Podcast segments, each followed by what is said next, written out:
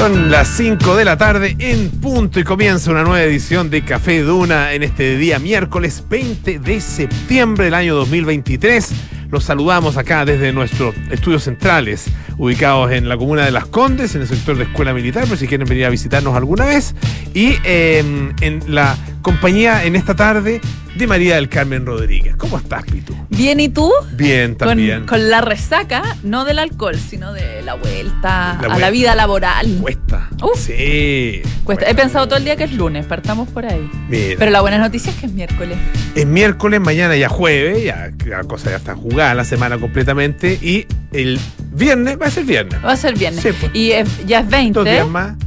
Y como en se 10 nos- días, ah, en el 10 mes. 10 días más o, o menos canta Gardel, que Ah, también es una, también a es- estas alturas del mes una Son muy lo- buena los momentos importantes del mes. Absolutamente. Le mandamos nuestro cariño a nuestra queridísima Paula Frederick, que está disfrutando de unos días de asueto. Pero mañana ya. Mañana ya está de vuelta, Back sí, bueno, sí, Sí. sí. Oye, tu, tu fin de semana, tu 18. Bueno, Bueno. es que es mi fiesta favorita. Y eso que este año no la tuve, como no estuve, no estuve aquí en la Ah, patria, ah, ¿Verdad que te fuiste? estaba de gira. estabas de gira tour. internacional, Sí, sí, como el presidente. Como el presidente. Un poquito más cerca, pero como el presidente. Ya. No, estaba en, esta- vas, en Estados Unidos. Ese es el presidente.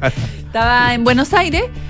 Como creo que nunca había pasado un día. A mí me gusta muchísimo el 18. Es mi festivo favorito por lejos. Eh, creo que es primera vez que lo paso en el extranjero Ah, mira. y, Y- fue una experiencia Ya, amable. pero, pero Comí como si hubiera estado en Chile eh, dos 18 seguidos. Ah, mira, bueno, es que Sí. sí, pues se come. Sí. Es que cuando uno viaja come más, po, porque come fuera. No sé si come más, pero come distinto. Depende de dónde viaje, porque si es un país Ah, que está bueno, muy sí. caro, uno termina comiendo así como Es el, el verdad. yogurcito y una manzana Sí, es verdad. en la mañana. No, pero aquí como Argentina... Aprovechando el desayuno, si es que, si es que el alojamiento tiene desayuno, Tiene incluido, desayuno. alo- aprovechándolo lo más Ah, posible El para que te yogurcito dure. en la mochila, como con una discreción, ¿Y la no te manzanita. pasa que uno aprovecha el desayuno, pero igual a las 12 del día está ahí muerto de hambre? Y al final, ahí es cuando uno termina comiendo de más, pues, porque ya, bueno, Sí, me pues. comería una marraqueta. No, no es marraqueta el caso, pero su baguette con queso. Claro, está muerto de hambre. A mí- me pasa que a veces ahora estoy muerto de hambre, entonces digo, ya, eh, o sea, comamos algo livianito. eh, Para entonces, resistir. Para resistir, para llegar al, qué sé yo. Y eh, ese algo livianito se empieza a convertir de a poco en algo ya no tan livianito, porque uno se tienta. Y uno le empieza a colocar color. Uno empieza a colocar color, exactamente. Entonces, bueno, termina. Sí. Pero ahora ya comienzan las dietas Sí, en po. esta época del año. ¿Cuántos estarán? Y me incluyo, ¿eh? estoy aquí con mi vasito de agua, yo ya empiezo Ah, mi ayuno intermitente, No. todas las cosas. Oye, el otro día estuve una- con una persona que hacía ayuno de ese, como el que haces tú. Ya. Que es. eh, hoy día escuché la. la- la- que, que no es en realidad un ayuno intermitente propiamente tal, sino que es como restricción horaria de la ingesta Sí. alimenticia. Una cosa así. Ya, básicamente un nombre más profesional. Uno más profesional. Que, que, que- claro, porque ayuno intermitente yo a mí me suena como un día ayuno, paso cinco días sin ayunar y ayuno de nuevo. No, pero es que este, este ayuno, el que tú haces es, Es por horas, po. es por Pero hora, y igual, es todos los días. o sea, eso lo hice alguna época, ahora estoy más desordenada, tengo que confesar. Pero sí, hubo una época que era muy estricta. Y ahora, claro, si, si hay un panorama y hay que comer en la noche. Si hay que comer, comemos. Sí, porque si no también uno se vuelve Sí. un poco laterín. Sí, pues. Pero. mm, Pero. Pero sirve, yo encuentro. Necesito volver. Necesito volver a esos No, tiempos. No, después de este fin de semana. Después de este fin de semana hay que hacerse un detox. Bueno, es que, claro, uno, uno combina mucho. Yo creo que la combinación, sobre todo, de cosas. No, yo- Polo, cuando uno No, parte, cuando el cantidad, aperitivo o el picoteo parte siendo una empanada, Sí. tamaño empanada, ¿no? De Sí, una empanada, un ¿Cóctel? almuerzo. En términos calóricos, una empanada, un almuerzo. Uno, un si un día jueves le dice, no, no, hoy día en el casino hay empanadas de almuerzo, uno se come una, ya, dos, ¿cierto? Y listo, y se da por almorzado. Claro, Para el 18 ese es el aperitivo. el aperitivo. Oye, Y, eso, empanada, piquito sour, lo, lo que sea, Claro, y un después bebestible. Y su después, bebestible y después después, su choripán, choripán, segunda etapa, ¿ya? con pebre, sin pebre, con mayo, sin mayo, cada uno ve lo suyo. Y no es raro comerse dos choripanes. Que, ¿por qué no? ¿Por qué no? Y, si, y dime si no hay una prieta, y te pongo una picoteada de prieta, una Ah, cosa por el estilo, buena la prieta. y después te fuiste de un pedazo de carne, Mm. Con sus papas mayo. Dios quiera que haya solo ensaladas, porque si te toca un arrocito con una cosa, o su papa mayo, Papa mayo, buena la papa su mayo. ensalada rusa. Su ensalada rusa, claro. listo, se nos fue todas las bailas. Oye, ¿y el postrecito tú me vayas a decir que te vaya a comer una manzana? No. O sea, lo más suave que te vaya a comer es un mote con huesillo. O un pedazo de torta. Yo fui a un- una celebración el, que fue el día 17, Ya, que era 18 cumpleaños, ya. ¿ya? Eh, en Olmué. Como la era- Maca Les Cornés, que está de cumpleaños el 18. Mira, la Mandémosle marca les saludos. mandamos saludos. Cariño a Maca Les Cornés. Eh, gran periodista. Gran Eh, y este era como mezcla de 18, así que saludos a toda la gente de Olmué eh, y, los- y a los bomberos de la zona, los bomberos de Valparaíso en particular, eh, de toda la zona de la. Que hay tanto trabajo les toca los veranos. Sí, pues sí, claro. sí. Bu- Bueno, lo que te decía es que eh, había de postre torta, obviamente, porque era cumpleaños, Cumpleaños. pero también su mote con huesillo. Claro. Una especie de, de postre, de pre-pos- pre-postre. Imagínate. O ¿cuántos postre antes de la torta. ¿Cuántos tiempos tuvo ese almuerzo? Como y, eran- 18. y no una torta, eran dos tortas. Ah, y, y uno quiere y, probar y muy distinta una de la otra, entonces obviamente que ¿De qué eran? Ya ganas de-. No, y antes, y antes de la torta unos quiquitos. Ay, por- yo ya empecé mi ayuno intermitente y todo cierto. Pero ¿de qué eran las No, tortas? oye, qué una torta? Verónica, no que es una mezcla de, eh, como de, de- de distintos elementos. Tenía como, Ya. un- como bizcocho. Un blend. un blend, como bizcocho, como jarasca, Ah, eh, como manjar, crema, pastelera, supermeladita. Sí, tenía ya, como que no, distintos- que no escatime, no, que no, Tenía no distintos note elementos, estaban pero muy bien balanceados, como Ya. diría Kike Yaver. ¿ya? Una mixtura muy Una bien mixtura balanceada. muy bien balanceada. sí. Eh, Torta número dos. Ah, vamos a hablar después de la mixología, que ese es otro tema. ¿eh? Ya, es que esa hay que... Bueno, vamos. mixología. Sí, no, ese va. Y la torta no, la torta número dos era de bizcocho con manjar, era más, más, Ya, tradicional, más tradicional. más tradicional, sí. Ya. Sí, Y nuez. Rico. Pero rico. Y, y claro, y, y además está el tema de la mixología, No, Que- hay, hay- Dios nos libre. que básicamente es vino, en Mm. general en, en estas en estas pisco sour vino, Mm. por esa, más o menos por ahí uno se va. Terremoto. Te- Terremoto no tomé este año. No, yo, bueno, yo tampoco. No soy muy bueno para el terremoto. yo, yo me caí más al Fernet. No, al- no tomé Bueno, vermú. Pero hay mucha gente que hace terremoto con Fernet. Sí, pues, no tomé vermú, No tomé Fernet. ¿Y qué más tomé? Ah, pero el vino. Pero bien caía el vino. Ah, Sí. hay buenos vinos allá en la, Sí, en en la las zona. zonas Sí. bonaerenses. Nos trajimos un. Oye, bueno, eh, te trajiste unos kilos también, probablemente. Lamentable- Pero no, no. Se te, debo decir que no se te notan. Eh, ¡Ay, Dios Para mío! nada. Te diste cuenta y en marcha atrás rápidamente. No, no, no, no. no, no. No, no me, ¿sabéis que no me kilos pesar? de cosas, Ah, eso sí. de- de eso sí. productos. No me, no me he querido pesar, no lo voy a hacer. uno no compra mucho en Buenos Aires que con cosas. Básicamente o sea, lo que hace es comer. Pero ahora está baratísimo. O sea. Y también para la- comprar productos. Pero si no viste, no he visto las noticias ah, como la gente que iba. Es que, es que, eh, sí, la, la cosa como de supermercado, Eso. pero. Oye, pero- es que. El- pero- no, no, a mí me da la. no me- las cosas, pero traerse Sí. detergente en el avión. no, no, lo- no iba a hacer eso, pero, eh, No, pero no sé. es realmente perturbador. el pre- los Nosotros que compartimos sí. el gusto por las mozzarelitas, las burratas. Ah. Vi en el supermercado, te juro que costaban, no sé, 1.500 pesos. Y ese me habría traído una maleta. El La que saco lo habría 4.500. permitido. Exacto. Tres veces. Exacto. Y esas chiquititas, las bocachi- Oh. Boconcini. Bo- bocon- algo así, Te bocconcini. juro que me habría traído unos sacos. Oh. Pero el sac yo creo que me habría dicho, por favor, sí, No se puede, yo creo, Yo ¿no? creo que no. No sé, su- no sé. Su buena mozzarella. Ay, qué bueno. Oh. Ya, vamos Bueno, mejor. Oye, vamos a hablar de comidas con eh, una comida que le está costando, no, no sé si caro, pero una algunas Una críticas al presidente. Pero nuestro tema principal hoy día, Pitu, tiene que ver con con el acoso. Eh, acoso, abuso, violencia sexual. Porque fíjate que la secretaria de Estado de Igualdad de España, Como la eh, subsecretaria de acá, digamos. claro, conocida como Pam, así, Ujú. ese, es su, ese, ese es su nombre en redes sociales y todo, Pam, eh, Antonia Rodríguez, no, no, Antonia Rodríguez, Ángela. Ángela Rodríguez, Ángela Rodríguez, eh, dice que el doble beso, tan español, Muy español. muy el, el españolísimo doble beso, eh, es violencia sexual. Y dice que desde pequeña, desde pequeña te están diciendo ah, que pues que eh, llega el amigo, el amigo raro de tu padre, de tu papá, y, le, y te dicen, pues dale un doble beso. Y uno no quiere darle doble beso. Y dice eso es violencia. Y de ahí Sexual. comienza, violencia sexual. Y de ahí comienza. Ah, es uno de los temas. Se abre el debate. Se abre el debate, sí. Bueno, y pueden- también vamos a estar pueden con- participar con nosotros a través de tantas plataformas, tantas oportunidades que hay de participar. Arroba Radio Duna. Arroba Radio Duna, sí. Claro. Arroba Radio Duna, pueden En dar su X. opinión. En ex.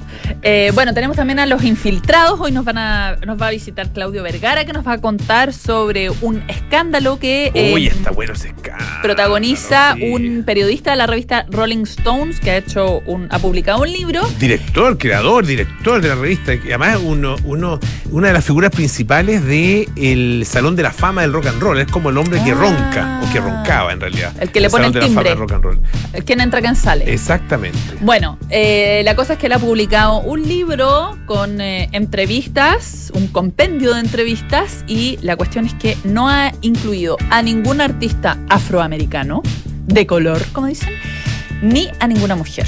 Y de ahí, ¡fuá! El tema es que, claro, está eh, por una parte el hecho de no incluirlo y otra y otro tema adicional o que agrava más bien la falta es las razones, ah, la explicación, explicación.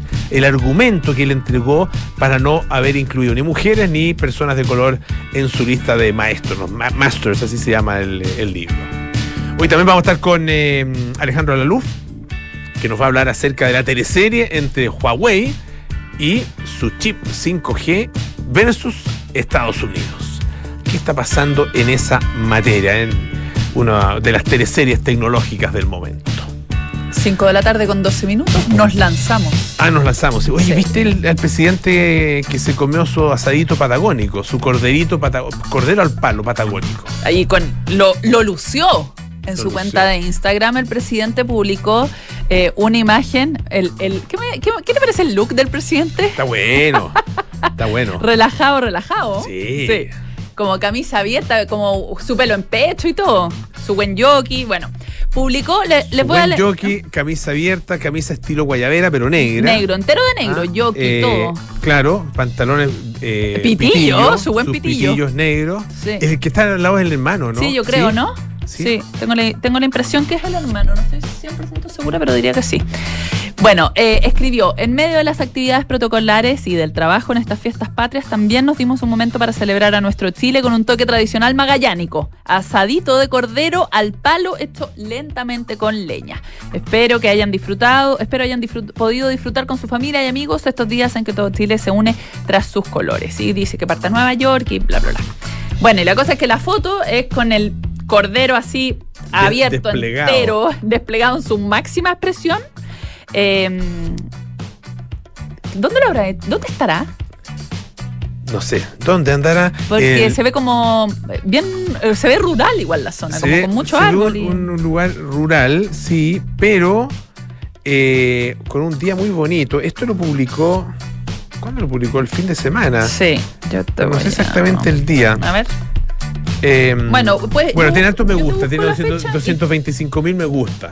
Ah, en todo caso. Pero no les gustó a Eh, todos. pero exactamente, no le gustó a todos. Ah, eh, particularmente a los veganos. Y dicen, bueno, mucha gente que se mete. Yo no me meto mucho a ver los comentarios de Instagram. ¿Tú te metes o no? Cuando, cuando Sí, publicas o sea, algo. depende de lo que publiquen. Lo- ¿Los míos? Los Sí, que me ponen a mí. ti, Pero ¿no? es que ah, me llegan como avisos, po. O sea, me, como que me dice. Ah, pero que no tú, no, quién. tú no puedes suspender esos avisos. Ah, es que a mí no me llegan tantos como a ti, yo creo. Y, lo, y además. No, a mí no me llegan, pues yo los tengo bloqueados. ¿Bloqueado? Ah, es que Tengo yo mi. bloqueados, sí, porque Sí, no te acuerdo sí, la tiene razón. mucha mala onda. Sí. O sea, no todo, hay gente que tira buena onda, pero ¿para qué? No, porque a mí lo que me no, pasa es que es que. no, no es que no me interese la opinión del resto. No, pero no te interesa de la mala no me- onda. De partida no me interesa. No, me, inter- me interesa. Pero me interesa cara a cara o en una conversación o, en, un- o, o- o argumentado, pero la pachotá, No, pues obvio que no. Lo publicó ayer el presidente. ya. Tiene 12.706 comentarios. ya. No, yo, yo lo tengo Le falta cerrado. poco ese cordero, yo creo, sí. Le falta poco. Le falta poco, Sí, ¿no? sí. Ay, me está. um, estoy- el ayuno está, se me va a ir a las pailas hoy día. No, pero a esta hora no sé, no, no sé No, si da lo de comer cordero. Es que Ah, yo a cualquier hora, a esta altura, hora. quiero comer. ¿Cualquier hora comer cordero o cualquier No, hora que el fin de semana me hizo daño. Ah, Bueno, eh, uno más come, más hambre más hambre da, sí. pues bueno. Eh, la cosa es que el presidente publicó esta foto y le han llegado, pero chorrera de palos de parte de los veganos y eh, o vegetarianos también Sí. pueden ser, ¿cierto?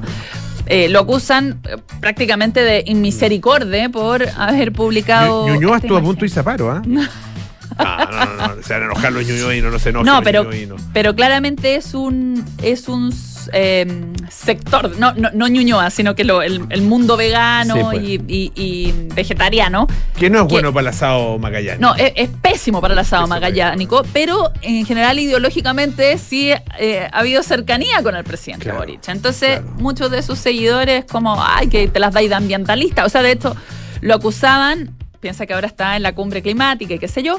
eh, estás hablando de, hablas de crisis climática, eh, de temas de la salud y publicas esta imagen. eh, uno le decía sin mencionar lo sádica de la foto de un animal despedazado. Que me pasó que cuando yo no le está dije. despedazado, está enterito. Sí, sí, pero, pero una imagen un poquito brutal puede ser para alguien con una sensibilidad. O sea, que yo nunca lo había pensado, que yo no tengo esa sensibilidad, la verdad. O sea, respeto muchísimo a los animales, les deseo todo el bien del mundo, pero la verdad es que yo cuando veo Comes carne. como carne Sí. y cuando veo esa imagen...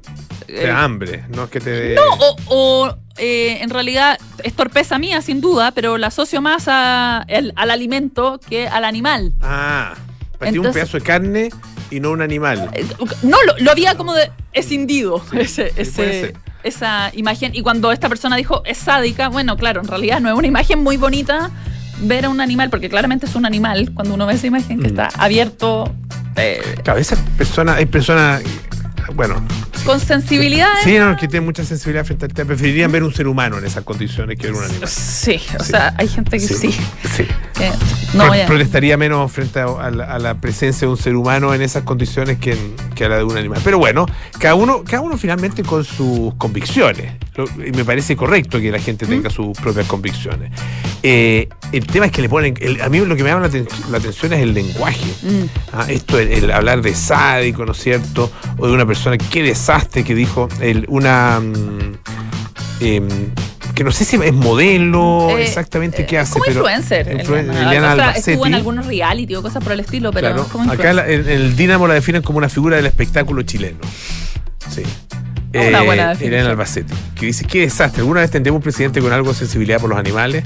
No olvidemos que la otra opción era peor. Ah, por- Eso es como para, para que no lo Claro, como no. crítica política. Claro, es una Claro. crítica, pero eh, solo hay- en, en esta faceta. No, Porque Claro, ¿qué come el otro? No sé. qué ¿Será cosa. desde ese punto de vista no será peor? ¿O desde no, come de. puntos O sea, carne, no sé, al menos tenían. La familia tenía el restaurante. Ah, el restaurante. Bavaria, claro. de. Ah, sí, no. Sí, no, sí, no, no, me veganos, no, veganos no son. O sea, no sé, quizás No sé. coma carne él personalmente, pero. pero de, de que tenían vínculos con eh, esa industria. Yo tengo un amigo que, que un hijo vegano, así, pero vegano. Ya, religioso. vegano yo, diría, yo, yo te diría pionero del veganismo. ¿Ya? ¿Ya? Ortodoxo, absolutamente. Y a él le ofrecieron una pega en Lo Valledor. Al papá de esta le ofrecieron una pega en Lo Valledor. Chuta. Y no pudo tomarla. no. Ah, ¿en no, serio? No, no, por las convicciones de su. Porque le, y le iba- Porque él sentía que estaba verdad que le iba a- violentando a claro, su Y hijo. de verdad que le iba a significar, por, por el nivel, digamos, de convicción que tiene su hijo, le iba a significar un problema mayúsculo. Ojalá su hijo se dé cuenta del esfuerzo que hizo el padre. Sí, pues es un sacrificio. Sí, pues, sí, pues imagínate Era una- una, pega, que puede una pega importante, claro. Claro, sí, pues. Bueno, Así que bueno, el así, así con el Prezi. tuvo, Ah. tuvo que dar su Ojalá, ojalá, mira, eh, una, una muy buena fuente eh, nos comentó una vez que eh, el- había visto al presidente en un asado. O sea, es parrillero a morir. bueno para la parrilla, bueno para la parrilla Sí. y bueno para el cordero, pero a lo mejor en una costumbre magallánica eh, lo mezclaba, lo- eh, comía cordero y tomaba cerveza. Lo que dicen que es una muy mala, me- o sea, no, no, no es que solo digan, yo la, yo la he probado, yo la he probado esa mezcla. Tuve la mala idea de probar esa mezcla vino, en ¿no? una, una noche en, en, en la Patagonia, justamente. Y no la ha No era. Magallanes, era Aysén. Y después al día siguiente tenía que viajar, no sé, cinco horas en, en una camioneta. No tenía posición, No, básicamente. inolvidable. No tenía, inolvidable, no tenía posición. sí. Casi te echaron para atrás en el pick-up. No, no, no, no, no, tampoco. No, no, no, no pasó nada terrible. No hubo. No, pero de que no ibas cómodo, no ibas cómodo. No, no, muy Oye, incómodo. Y hablando de comida y de tradiciones, ya, Mm. el cordero eh, magallánico es una tradición. Sí, pues chaizo eh, especialmente para eh, eh, una persona como el presidente de Punta Arena, obviamente que es un plato tradicional. Otro plato típicamente tradicional es la paella, ¿cierto? Los españoles la defienden Claro, la a morir. la y paella ni hablar en Valencia. En Valencia, que es Claro, el otra religión. Plato ícono. Exactamente. Bueno, y se hizo el concurso, el World Paella Day, que igual yo encuentro bien raro que se llame en inglés, pero bueno, ese, ese ya es otra cosa. El Día Mundial de la Paella. El Día Mundial de la Paella, tío, hostia, y todas las cosas. Bueno, la cuestión es que el ganador no fue un, un español. Tampoco fue un latinoamericano, que uno podría pensar más o menos, por último, no sé, pues, fuimos colonia, qué sé yo. Fue nada más ni nada menos que un cocinero japonés. Japonés. Sí, y que hizo lo que yo llamaría una reversión de la paella, porque no es la clásica Un paella. sincretismo. Claro, no es que le haya puesto chorizo, porque eso ya es un debate si chorizo o no Ah, chorizo. tienes razón, sí, claro. pues siempre existe esta discusión de si es con chorizo o sin chorizo. No, no fue que hizo que le pusiera un- o no le pusiera chorizo. Le puso pato a la naranja y puerro. Y quedó en la primera posición en este, en este concurso que mm, participaban personas de eh, varias partes del mundo. De hecho, el eh, segundo puesto se lo llevó un ecuatoriano se llama Cristian Raúl.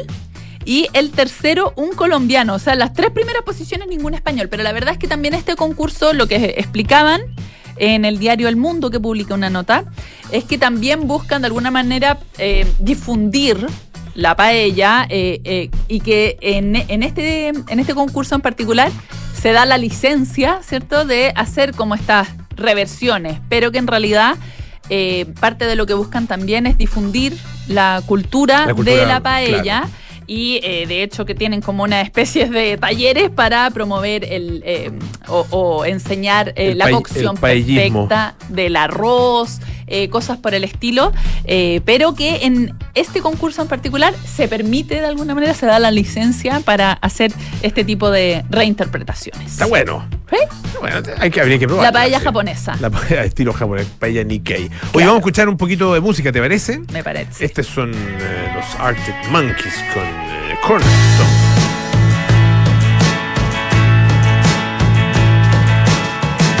I saw you in the battleship, but it was only a look-alike. She was nothing but a vision trick.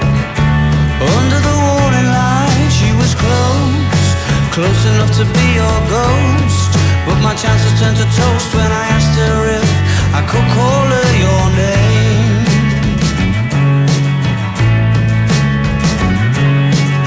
I thought I saw you in the rusty hook Huddled up in a wicker chair I wandered over for a closer look And kissed whoever was sitting there. She was close And she held me very tightly Till I asked awfully politely Please, can I call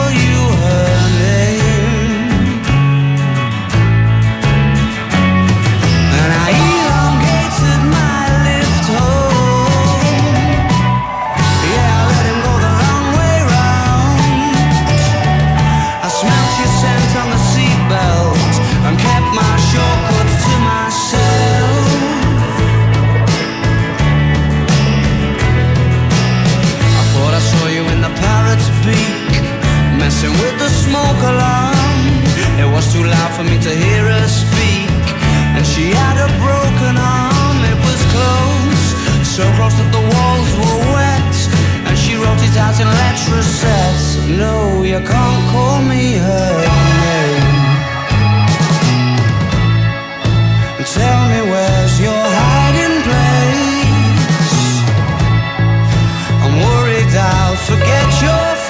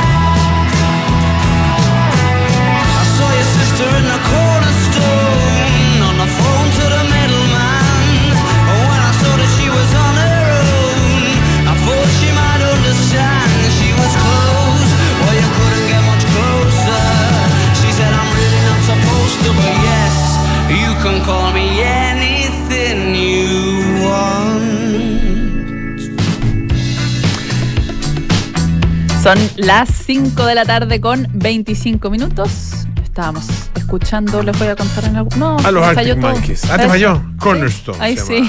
No lo reconociste.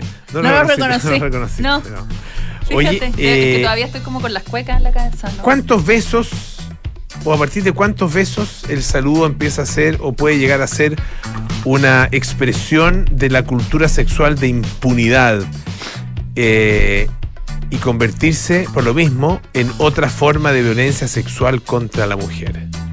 Tengo que contestar. La media eso. pregunta. La media pregunta. Según. Ángela Rodríguez, o conocida como PAM, ah, eh, que es la secretaria de Estado de Igualdad, que es como la segunda a bordo del, Ministerio de Igualdad en, eh, en España. Lo que aquí llama- llamaríamos subsecretario. Exacto, claro. Eh, dijo en eh, coment- o sea, hizo, hizo unos comentarios en un, eh, en un podcast analizando el caso Rubiales. ¿ya? Que ha seguido evolucionando el caso Rubiales. Bueno, Viste que se, la- ¿Te acuerdas que se habían bajado toda la selección Sí, pues. femenina? Bueno, volvieron a subirse. volvieron a subirse. Entonces fueron a, a- iban a jugar con Suecia. Claro, pero algunas se retiraron ahora. Dos nomás. Dos, Dos sí, se retiraron. Exactamente. Bueno, para Pam, esta su para Pam, pa- para Pam, no suena para Para papam, para papam. para Ángela, digamos mejor Ángela porque suena raro. eh, el saludo con dos besos es otra forma de violencia sexual contra la mujer. Dice, muchísimas mujeres hemos sido besadas sin nuestro consentimiento. ¿ah?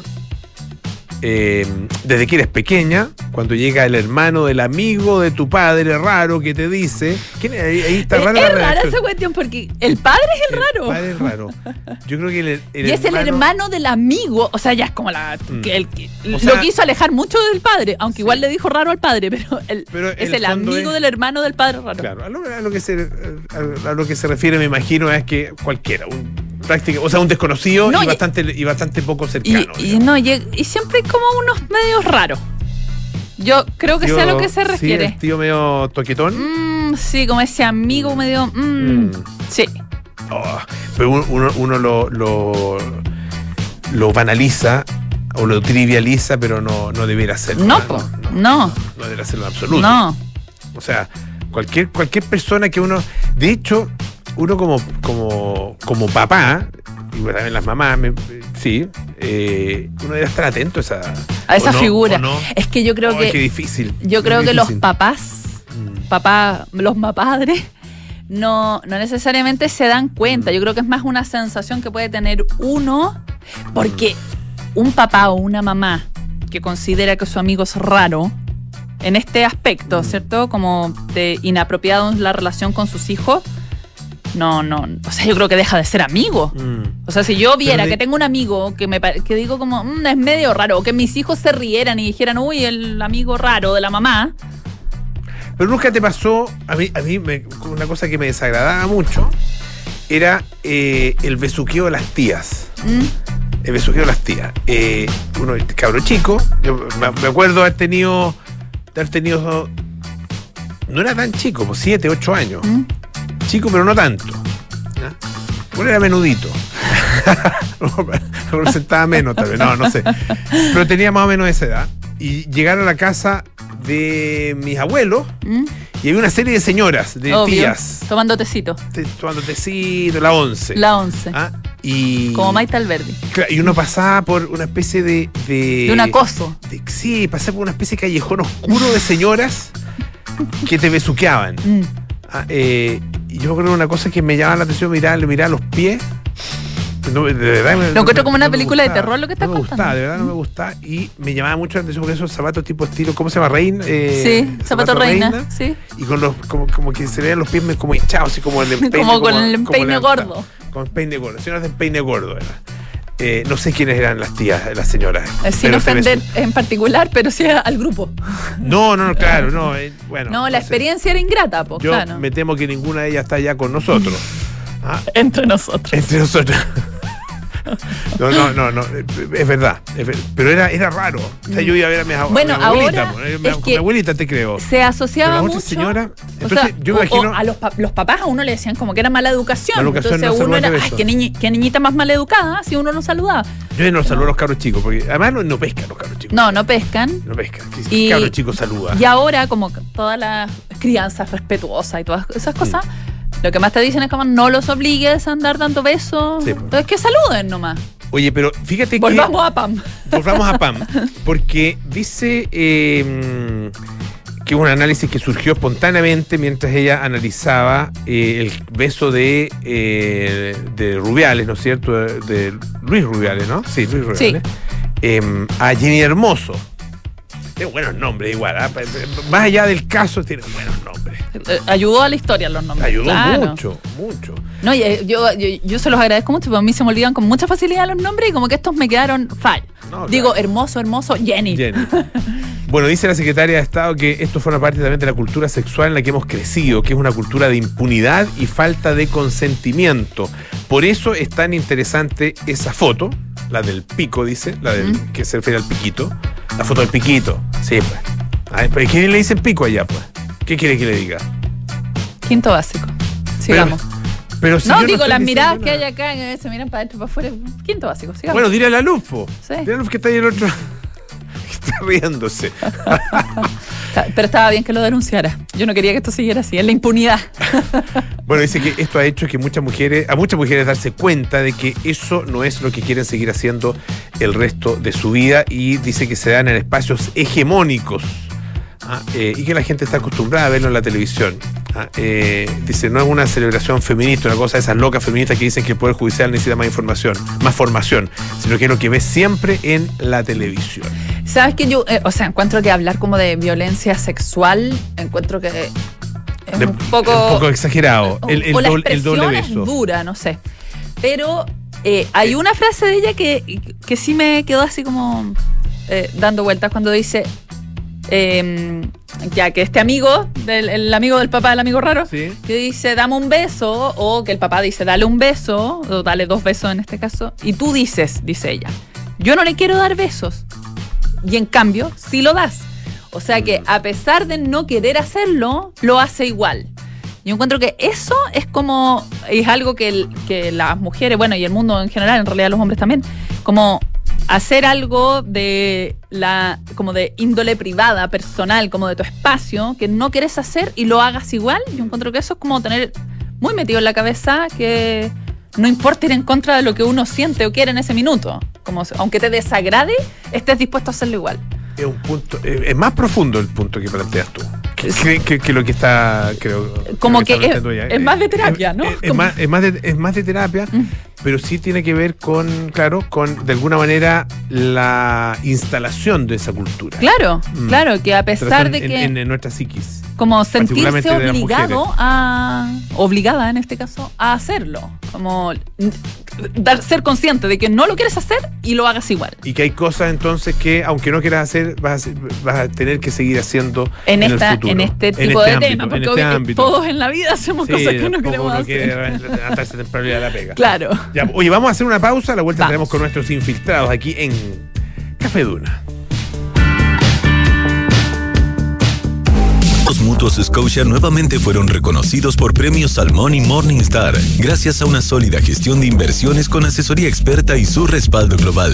Hazte cliente y dale un impulso a tus inversiones. Y seguimos con eficiencia, compadre. Yo ya conectiquité mi empresa a un ecosistema. Yo me conectiquité y en mi gestión no hay problema. Jale. Conectiquitiza la gestión de tu compañía con Defontana Empresas, el software ERP de Defontana para medianas y grandes empresas. Entra a defontana.com y solo hasta el 29 de septiembre contrátalo con un 50% de descuento en la implementación. Defontana, pensemos digital. ¡Uy, uy! Clínica Santa María sigue creciendo en la comuna de La Reina, ahora con un nuevo laboratorio. Contamos con más de 500 exámenes con la calidad y seguridad que entrega Clínica Santa María. Visítanos en Príncipe de Gales 9140, La Reina. Más cerca, más cómodo. Clínica Santa María, especialistas en ti. Cuando en 1998 formamos MB Inversiones, tomamos un compromiso, coinvertir en los mismos activos que recomendamos. Por eso en MB Inversiones no tenemos clientes, tenemos socios. Socios unidos por la misma pasión, hacer crecer nuestro patrimonio. Socios como en un club.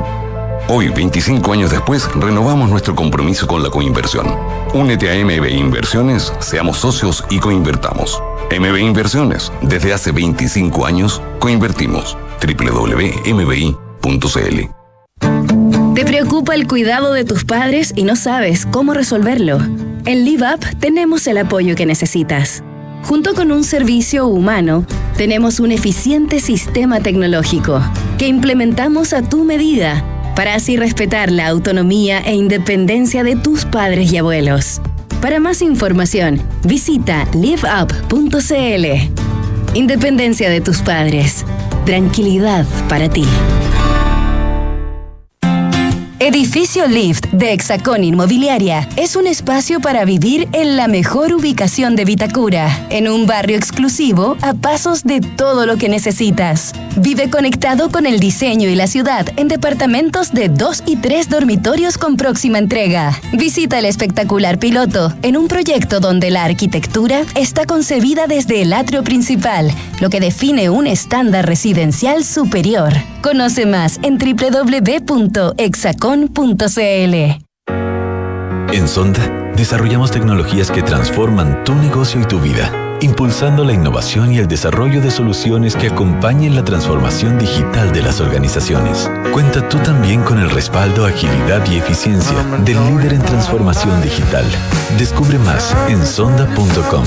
Sonda, tecnologías que transforman tu negocio y tu vida. Sonda, make it easy. Cami, ¿cómo estás? Sabes, estoy bien, tranquila. A pesar de que fue muy difícil, siento que todo salió como él hubiera querido. Sí, es verdad. Es que al contratar los servicios funerarios de María Ayuda por adelantado, nos dio el tiempo que necesitábamos para preocuparnos de lo realmente importante y estar con nuestra familia.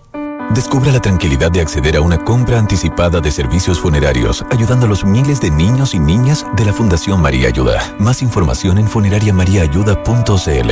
Estamos contigo cuando más nos necesitas. ¿Quiénes son ellos? Son los Cóndores, nuestra selección nacional de rugby. ¿Y por qué están entrenando? Porque se están preparando para superar el desafío más difícil de todos, uno que parece imposible. ¿Imposible? ¿Y para qué van? Porque los Cóndores están hechos de algo que todos compartimos, el orgullo por nuestro país. Los Cóndores están en Francia para jugar el torneo de rugby más importante del mundo. Y en Banco de Chile estamos orgullosos de ellos. Vamos Cóndores, todo Chile está con ustedes.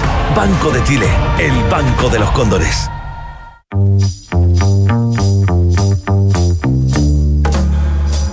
Son los infiltrados en Café Duna.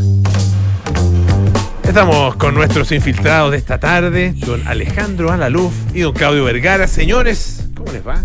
Muy bien. Hola, hola, ¿cómo va? Hola, ¿qué tal? Oye, partamos, ¿les parece por este escándalo que está El escándalo afectando de la semana. el, es- el escándalo, sí, sí, que está afectando a, mm, al eh, creador, exdirector de la revista Rolling Stone, un hombre muy influyente, no solo en esa revista, sino que también en el mundo del rock.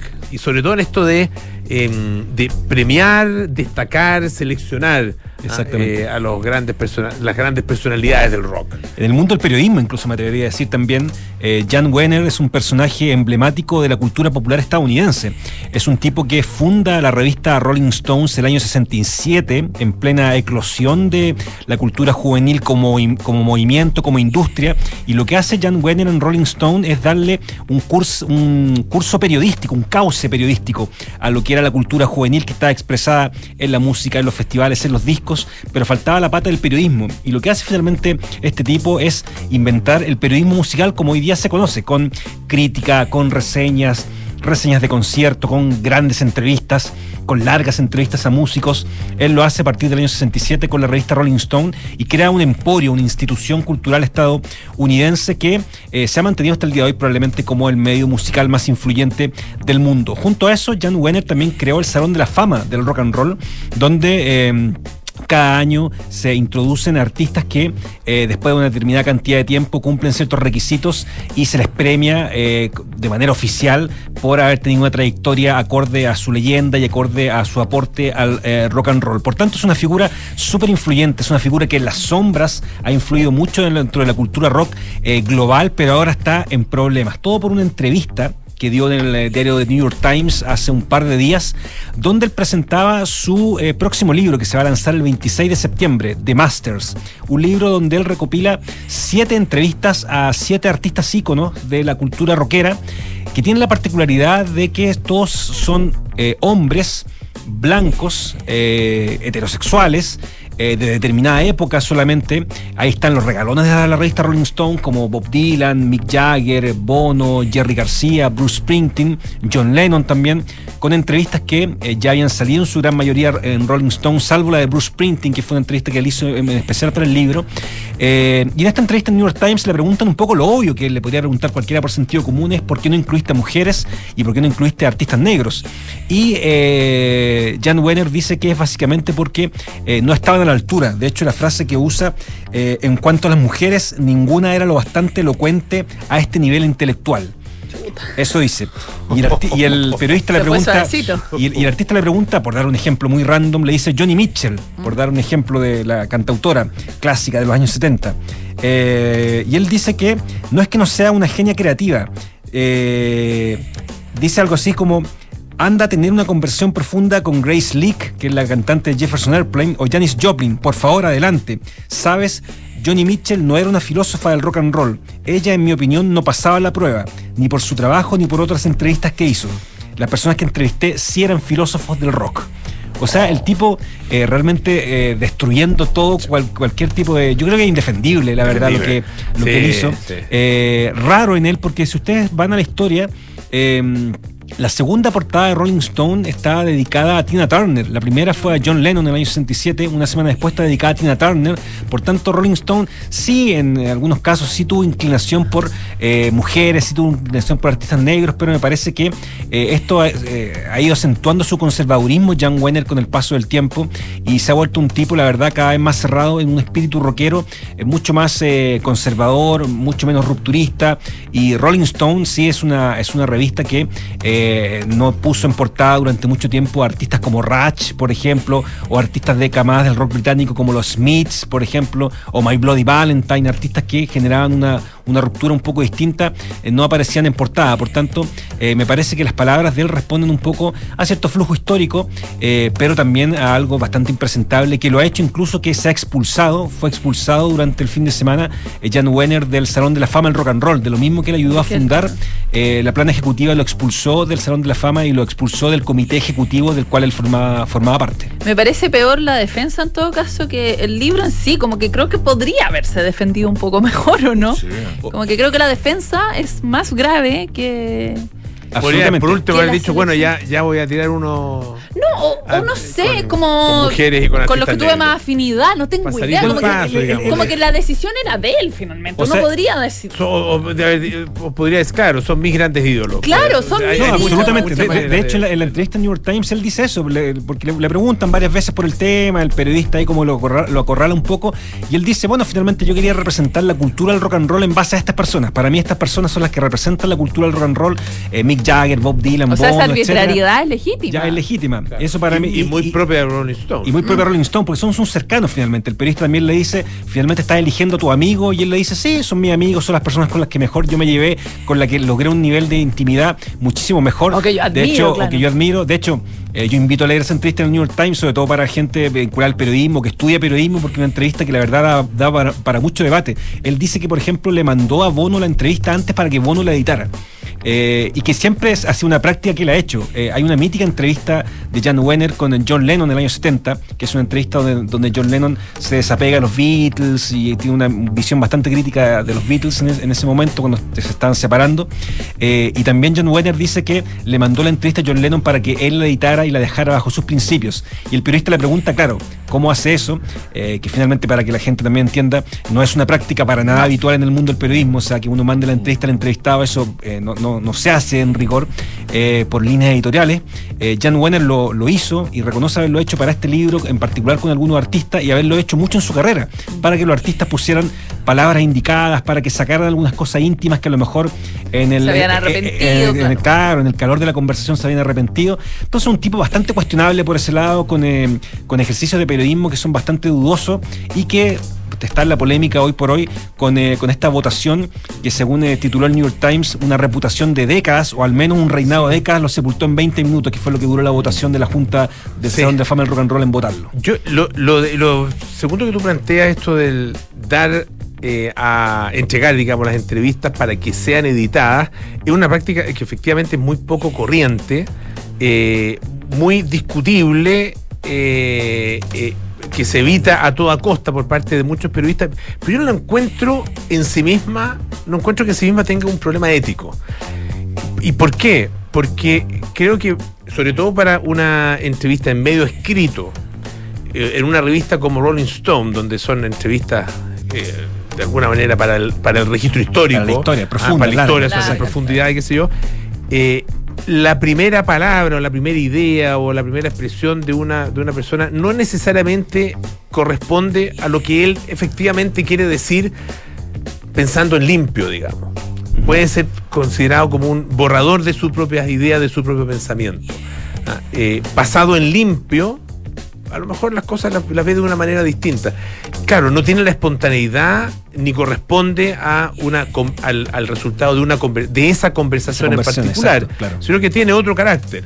Ah, y tal vez uno debería decirle al- dejarlo digamos expresado al público, pero en sí mismo y, y decir esta entrevista fue revisada por el por el, eh, el Eso es un entrevistado. punto, claro. Ma- puede ser, pero en sí misma no creo que sea tan tan objetable, creo yo. Bueno, bueno, es- Bueno, son- es, claro, son eso da eso- para otro. te- Claro, Ese por ejemplo, debate, yo- un largo debate. sí, sí, a mí me parece que debate. ponte tú en temas científicos, en investigaciones científicas, me parece muy razonable que, que el experto, por ejemplo, le pegue una revisión Puede porque uno puede, puede claro, uno puede equivocarse. cosas, claro.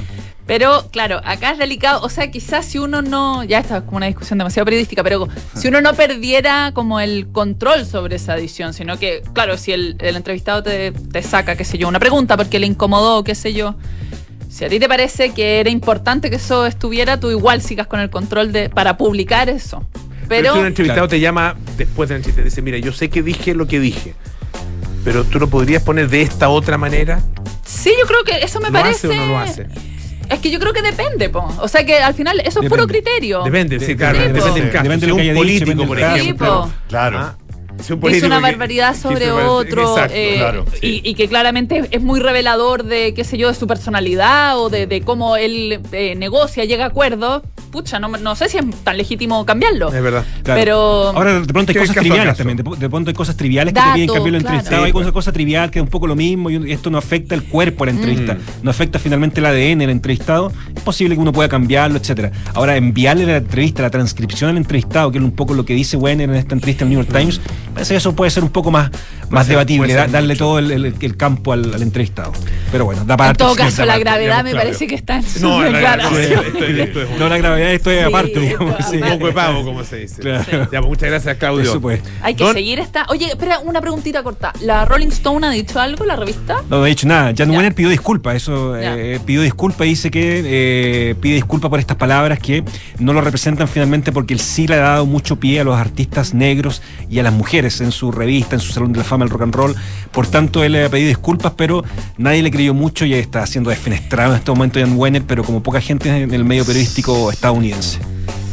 Sí, Ya, pues, aunque complicado. tengo entendido, sorry Claudio, que, que sí, que la revista sí sacó una declaración un ¿Sacó una declaración? ¿Sí? sí. Ah, ya, mira, lo voy a revisar. sí. Ya. Porque él Que sí, lo que- claro. claro.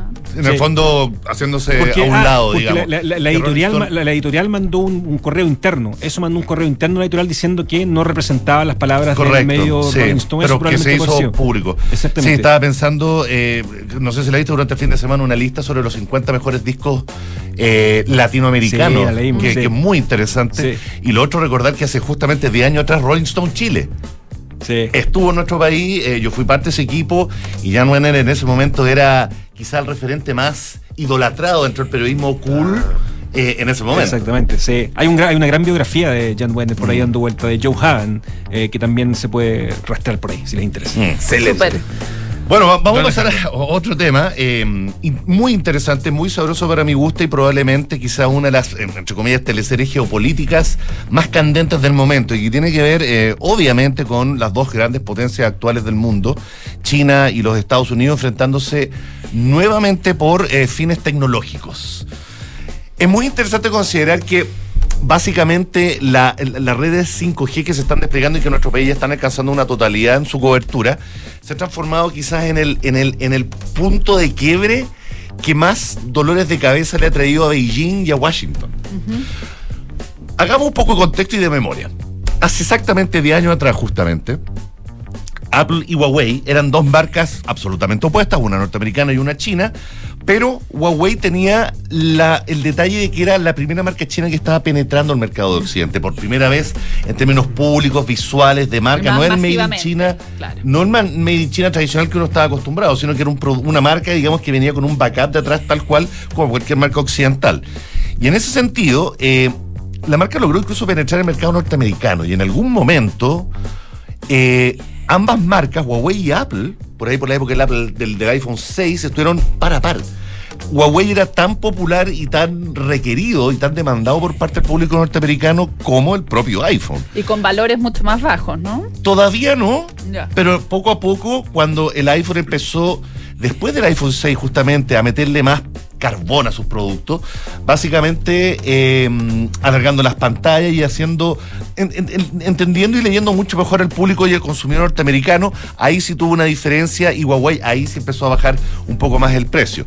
Y todo esto llegó a un punto final, digamos, el año 2019, en plena pandemia, cuando Huawei, que era una de las marcas más vendidas en dispositivos móviles en los Estados Unidos, fue básicamente echada eh, con escándalo, ¿no es cierto? Pero con verdadero escándalo. con fue, verdadero sí. escándalo durante el gobierno de Donald Trump, Sí. todos lo recordamos, básicamente acusada de espionaje. Hay otros detalles más, pero básicamente el Departamento de Estado acusó a la marca de espionaje y la sancionó, entre otras cosas, a no poder hacer negocios ni compras a compañías norteamericanas, que básicamente son los principales partners en la composición más inmediata, más fundamental de los dispositivos móviles de Huawei. ¿Qué pasó? Evidentemente esto fue un traspié para Huawei que en esa línea de negocio fue poco a poco decayendo hasta que hoy tiene una participación menor tanto en China como en Estados Unidos. En China Apple domina. Eh, y lo peor de todo, sin poder acceder a la fabricación de teléfonos 4G. Pues bien, en todo este ir y venir y en toda esta carrera tecnológica, tal como era la carrera espacial durante la Guerra Fría, China y Huawei, a partir de su último modelo, el Mate 60 Pro, mostró el primer chip 5G desarrollado en China.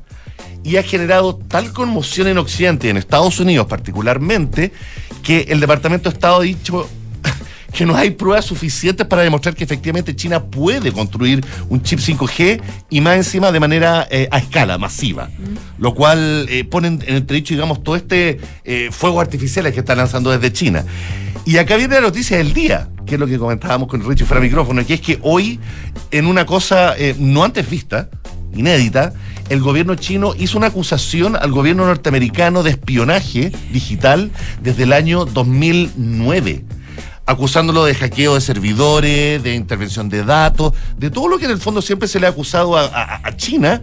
Por primera vez China está devolviendo la, la- la- la bala, digamos, Claro. hacia Estados Unidos, lo cual está generando un problema muy interesante que no se sabe muy bien hasta dónde va a llegar y que va a cambiar definitivamente la balanza de poder donde los semiconductores y los chips de alguna manera son la gran moneda de cambio geopolítico de poder hoy en día en el mundo. Oye, y una, una Sí. cosita muy corta. Eh, es como, como dicen, eh, rocket science esta, el, el construir eh, una... Sí, ya, Sí, eh, porque hasta este chip minuto, en 5G términos es como como de- llevar al hombre a la luna, digamos. Correcto. O Ya. sea, a ver, en No términos de pero- conocimiento global, China no podía construir 5G. Ya. No, no tenía las capacidades técnicas.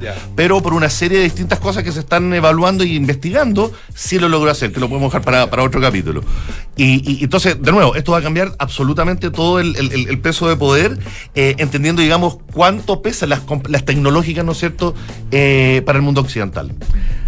Perfecto. Ya pues, Alejandro Todo esto se complementa con eh, nuevos productos que están sacando justamente Huawei en Chile.